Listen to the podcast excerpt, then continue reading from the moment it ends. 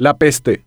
Dice Albert Camus en La peste que el modo más cómodo de conocer una ciudad es averiguar cómo se trabaja en ella, cómo se ama y cómo se muere. Ahora, ampliemos eso a un país, específicamente Paraguay. ¿Alguna vez se han puesto a pensar cómo trabajan nuestros compatriotas, cómo aman y cómo mueren? La respuesta que me viene a la mente otra vez me lleva a la obra maestra del escritor argelino, Una peste. Paraguay en constante desmoronamiento con o sin lluvias, Paraguay donde la gente muere por falta de medicamentos básicos, donde día a día compatriotas dejan la vida y la dignidad en las calles buscando sobrevivir a esta tormenta que se perpetúa y que destruye hasta lo que aún no fue construido, con decenas de casos de feminicidios y miles de denuncias de violencia contra la mujer, asaltos fatales y policías extorsionadores, queda claro que Paraguay, excepto para una acomodada minoría, no es el país de las maravillas como lo definía el expresidente de la ANR, Herminio Cáceres. Los propagadores de esta peste que mantiene en coma este pedazo de tierra han identificado un supuesto enemigo contra el cual nos alinearon para pelear y hasta nos hicieron creer responsables directos de una eventual derrota. El COVID es el adversario de los de a pie y es la excusa ideal para que ellos, los privilegiados, sigan incrementando su poder en medio de una crisis de consecuencias incalculables. Ningún compatriota está inmunizado contra la corrupción una peste propiciada y sostenida por décadas. Todos en algún momento mendigaremos si es que ya no lo hicimos. Todos nos humillaremos por algo que ya hemos pagado y al recibirlo nos obligarán a agradecerlo como un regalo, como una obra de caridad de estos miserables. Ellos son la peste que nos mata, que nos hambrea y que nos roba la dignidad. La única ventaja que tenemos es que las cepas del virus que provoca la enfermedad, aunque mutan, tienen nombres y tienen apellidos. Son identificables. También podemos